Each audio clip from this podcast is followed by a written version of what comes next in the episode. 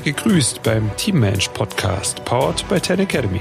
Teammenschen leiten Teams oder sind ein Teil davon. Wie das besser funktioniert, erfährst du hier. Los geht's.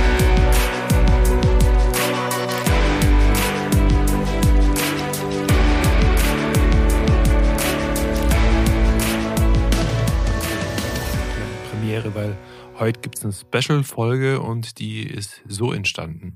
Ich hatte heute auf LinkedIn was gepostet und ja, die, die, die Frage, die Eingangsfrage war, bist du stolz auf deine Mitarbeiter?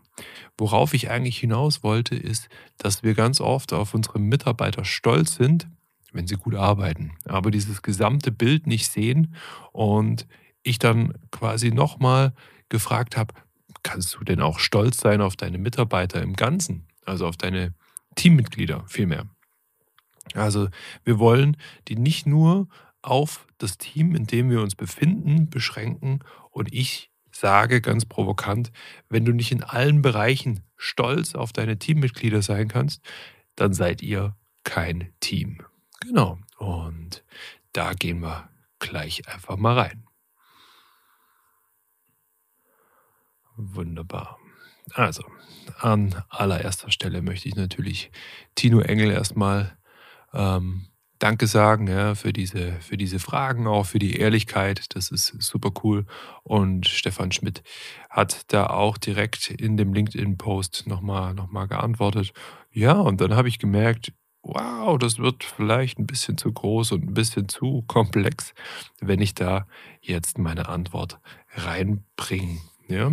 Und deshalb habe ich mir jetzt extra Zeit genommen, den Podcast, diese Special-Episode hier mal aufzunehmen, weil das sind so verschiedene, verschiedene Punkte, die da zusammenlaufen. Als allererstes muss man sagen, ähm, Stolz hat in meiner, in meinem Blickwinkel ganz viel äh, mit Vertrauen zu tun. Vertrauen in andere Menschen, und auch in diese erweiterten Bereiche. Also, dass, dass ich in erster Linie mal den, den Menschen äh, vertraue, wenn sie mich nicht enttäuscht haben. Und das kann beispielsweise auch sein, wenn bei mir im Sportverein jemand ist, dann gehe ich erstmal davon aus, dass er vielleicht auch einfach ein guter Ehemann und ein guter Vater ist. Ja. Ähm, ich gehe davon aus, ja, dass diese ganzen weiteren Bereiche damit reingenommen werden. Weil ich sage erstmal in meiner Grundannahme, ich meine, wenn du ein bisschen in diesen Podcast schon mal reingehört hast, gehe ich immer davon aus, dass nur in einem Bereich kann jeder, also beispielsweise gut im Sport sein, kann jeder. Aber gut im Sport und in der Familie und im Job und in der persönlichen Aufstellung zu sein, in all diesen vier Belangen, also in den Core 4, das ist das, was wir immer anstreben wollen, dass wir da eine möglichst große Expansion haben in allen vier Bereichen. Ja? Und wenn du jetzt zuhörst und sagst, okay, ich, mich interessiert das jetzt für meinen Job, sage ich, gut sein im Job kann jeder. Ja, also da ähm, wollen wir immer, immer das Ganze, das Ganze sehen. Zurück zum Thema Stolz. Also wir müssen auch mal schauen, als Kind waren wir wahnsinnig stolz immer auf uns selbst. Also wir haben, wir haben irgendwo ein Rad geschlagen, haben uns entlang gehangelt oder haben irgendwo eine Sandburg gebaut und wir waren stolz auf uns. Dann kam in der Entwicklung aber auch immer wieder dieser, dieser, dieser Bereich, wo wir nach dieser Zugehörigkeit gestrebt haben. Also wir haben ein Feedback von außen gebraucht und haben da einfach diesen, diesen Zuspruch dann durch, ja, die, die erste Gruppe ist eben die Familie bekommen. Dann sind da weitere Gruppen dazu gekommen. Und ja, da, da haben wir einfach dieses Vertrauen von den anderen bekommen. Und wenn wir etwas richtig gut gemacht haben, also sprich eine Stufe darüber, dann haben wir sowas wie Stolz von anderen bekommen. Also auch den, den Stolz, von uns selbst. Also diese zwei Wege gab es da jeweils. Und wenn wir da jetzt nochmal die Perspektive einfach in, die, in der Kindheit lassen, dann habe ich als Vater Vertrauen in meine Kinder, weil sie sind ein Teil von mir und wir sind ein Team. Und wenn sie was, was ganz, ganz toll gemacht haben, dann bin ich stolz. Aber nicht aus dem Grund, dass ich sage, wow, guck mal, das sind meine Kinder, sondern das, das haben die hinbekommen. Ich bin wahnsinnig stolz, weil ich gesehen habe, von wo die gekommen sind. Ja, die konnten nicht laufen, dann konnten sie erst krabbeln und jetzt können sie wunderbar gehen und schnell laufen etc. Das haben die gemacht. Also das beziehe ich dann beim Thema Stolz nicht auf mich. Und das Kind beispielsweise, das hat es ja gar nicht mitbekommen, was es da alles gelernt hat etc. Also muss ich das einfach diesem Kind auch zeigen oder ja, vielmehr den Teammitgliedern muss ich das ja auch zeigen, was sie da alles hinbekommen haben in dieser kurzen Zeit, weil das vergessen wir, wenn du jetzt beispielsweise einen Jahresrückblick machst und guckst mal, was alles gelaufen ist dieses Jahr, schaust da in der Kalender, dann äh, werden dir wahrscheinlich 70 Prozent nicht einfallen. Und wenn wir das aber ansprechen und sagen, wow, da bin ich wirklich super begeistert und da hast du meine größte Hochachtung, da hast du meinen Stolz, dann können sie es einfach nachmachen. Und ähm, da kommt so dieser große Punkt raus, ich bin nicht auf den Menschen stolz, sondern auf die Taten des Menschen. Ja? Also das ist, glaube ich, ein ganz, ganz wichtiger Punkt, weil das ist ähnlich wie beim Lob. Also ähnlich wie bei einem Feedback, bei einem positiven auch. Es dient dem Erhalt der Sache. Wenn ich weiß, ähm, mein, mein Kind isst jetzt wiederholt Salat und findet es auch ganz toll und kann sich damit auseinandersetzen, ja, dann lobe ich das. Ja, dann muss ich noch nicht gleich stolz drauf sein, ähm, nur, nur weil es ein paar Blätter grünen Salat ist. Ja. Auch da nochmal der, der Unterschied. Aber wenn wir vielleicht eine ganze Ernährungsgewohnheit umgestellt haben, dann ist es ein ganz, ganz langer Weg und wir sehen diesen Weg nicht und wir sehen diese Leistung dann nicht. Und das kann ich weitergeben an die anderen. Ähm, man kann quasi sagen, zusammengefasst, auf klein, kleine Sachen kann man loben und die, auf die großen Dinge, wo wirklich die Arbeit dahinter steckt, eine große Tat, da kann ich dann auch guten Gewissens stolz sein. In dem Post ja, war dann auch nochmal so ja, der, der Ausspruch von wegen, oh, das ist mir irgendwie zu, zu väterlich. Also ich bin dann als Vater äh, stolz auf, auf meine Kinder.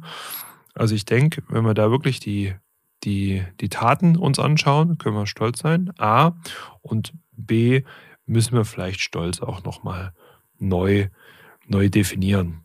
Wenn ich jetzt sagen würde, wir sagen anstatt Stolz, Dankbarkeit, ich bin dankbar für so tolle Teammitglieder, dann würden wieder alle mitgehen. Und das ist aber eine wirklich anerzogene gesellschaftliche Sache, dass man ja auch gar nicht mehr stolz sein kann, wenn man richtig was gewuppt hat. Also wenn man richtig Gas gegeben hat über eine lange Zeit, bin ich der Meinung, kann man stolz sein auf sich selbst.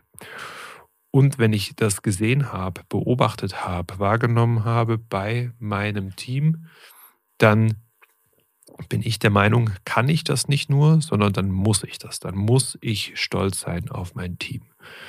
Ich bin stolz auf mein Team, weil 2023 haben die sehr, sehr, sehr tolle Leistungen gebracht und das nicht nur einmal, sondern über Monate hinweg in verschiedensten Konstellationen. Und da kann ich ganz klar sagen, boah, ich bin stolz auf diese Mannschaft weil die so viel dazugelernt haben. Die waren so hartnäckig, die haben auch so viel Durchhaltevermögen gezeigt und auf diesen Weg bin ich sehr, sehr stolz auf meine Mannschaft. Ähm, das meine ich gar nicht dann selbstgefällig oder zufrieden oder arrogant, ne? so, so, wow, guck, das ist mein Team, ja, und die habe ich dahin gebracht. Nee, sondern das ist immer noch deren eigene Leistung. Und ich glaube, da fallen wir dann oft rein, wenn wir jetzt dieses Be proud, sei stolz hören, dass wir uns das gar nicht eingestehen. Aber ich glaube, das ist ein ganz, ganz wichtiger, ganz, ganz wichtiger Punkt, um dem Team auch zu zeigen, ich sehe, was ihr da, was ihr da leistet. Ich sehe diese ganzen vielen verschiedenen Bereiche. Du bist prima in der Arbeit, zu Hause bist du als Familienvater da, du machst deinen Sport, kümmerst dich um dich, du nimmst dir Auszeiten für dich, ähm, Tage, wo du einfach irgendwo wandern bist. Wow, finde ich wirklich toll, wie du das alles auf dem Schirm hast und das in dieser komplexen Zeit. Ja, und dann das nicht nur irgendwie so mit, mit dem Schulterklopfer ähm, zu, wiederzugeben, sondern auch, und das solltest du mal ausprobieren, probier mal das zu sagen, ich bin stolz auf dich und ich bin stolz auf das, was du erschaffen hast. Ja. Und jetzt komme ich zu diesem, zu dieser Überleitung des Punktes Extreme Ownership. Alles geht mich was an. Wenn Stolz diese tiefe Zufriedenheit ist, die ich, die ich möchte, ja, die ich für mein, für mein Team dann auch spüren möchte, dass sie auch diesen Stolz dann spüren und dass es uns stark macht und dass es uns voranbringt. Und auch nochmal dieser Gedanke, gewinnen ist alles. Ja, das Team muss gewinnen. Dann habe ich die Verantwortung, dass das auch so läuft, dass, die, dass sich dieser Stolz dann auch einstellen kann. Ja, und da habe ich ein schönes Beispiel und gleichzeitig auch eine Frage für dich. Wenn du jetzt auf Arbeit jemand hast, der ist einfach ganz, ganz prima, ja, und der spielt dann am Wochenende Fußball in der Kreisliga und ähm, ja, weiß nicht, macht, macht sich da nicht ordentlich warm, ähm, sieht auch nicht so aus, als könnte er Fußball spielen, spielt dann schlechten Fußball, fällt auf durch verschiedene Fouls, ähm, fliegt vielleicht vom Platz, weil er den Schiedsrichter beleidigt hat und kippt sich dann bis zum Abend dann irgendwie noch zwölf Bier rein und muss dann von seiner Frau abgeholt werden. Ist, also wie, wie ist dann dieser Gedanke, den du hast? Wie wirkt er dann auf dich in, der, in diesen acht Stunden, wo ihr zusammenarbeitet? Also merkst du, was da passiert, wenn du dich auf dieses Gedankenspiel einlässt? Ja, wir haben jemanden, der äh, ganz, ganz tolle Arbeit macht, aber ich weiß, der hat diese Schattenseiten. Und da kann ich doch nicht stolz sein. Und ihm wird es damit auch nicht gut gehen, aus, ja, also wir sind alles keine Therapeuten, ähm, aus was für Gründen auch immer, sagen wir es mal so. Ja, was heißt das jetzt konkret? Konkret heißt es, dass ich mir da Gedanken machen muss, wie ich ihm helfen kann. Damit, damit er das, das auch sieht. Also das heißt, ich habe da von Anfang an, wenn wir vielleicht auch länger zusammenarbeiten, schon was verpasst. Also ich habe den Mitarbeitern da gar nicht die Möglichkeit gegeben, in diesen Bereichen auch zu wachsen. Und jetzt kann man sagen, boah, das ist jetzt aber ein großes Feld, weil ich bin doch gar nicht verantwortlich, was meine Mitarbeiter in ihrer Freizeit tun. Und das sehe ich anders, weil ich kann das sehr, sehr gut unterstützen. Also ich kann zum einen mal ins Gespräch gehen, wenn ich eine Gruppe von zehn Menschen führe, um dann zu schauen, wie kann ich durch ein gutes Gespräch, durch eine Buchempfehlung, durch ja, immer wieder Nachfragen, ähnliches, Hilfestellung, eine Vermittlung zu anderen Arbeitskollegen oder ähnlichem, Beratungsstellen, was auch immer, kann ich doch immer was tun, um diese Situation zu verbessern. Und das ist, eine ganz, ganz, ist ein ganz, ganz wichtiger Punkt, dass ich jetzt nicht sagen kann, wow, das muss der selber auf die Reihe bekommen, dieser Mensch, sondern es liegt an mir, mir Gedanken zu machen, zu überlegen, wie kann ich der Person helfen. Das Schöne ist, wenn ihr ein zehnköpfige, zehnköpfiges Team seid, dann hängt vielleicht einer in einem Bereich in den Seilen und neun Leute denken mit. Ja, also es kann dann wiederum auch sein, dass dieses Problem vielleicht dann schon weg ist. Und das, finde ich, kann dich wieder nochmal stolz machen, wenn ihr wirklich, ah, wenn ihr das so richtig als Team dann auch gelöst bekommen habt. Wenn wir uns mal die Zahlen anschauen, ja, die Zahlen von Alkoholkranken, ähm, pornografieabhängigen Menschen, Also nur, nur vielleicht diese zwei, diese zwei Punkte. Dann hast du bei zehn Leuten hast du direkt vier bis fünf Menschen in deinem Team, die das betrifft.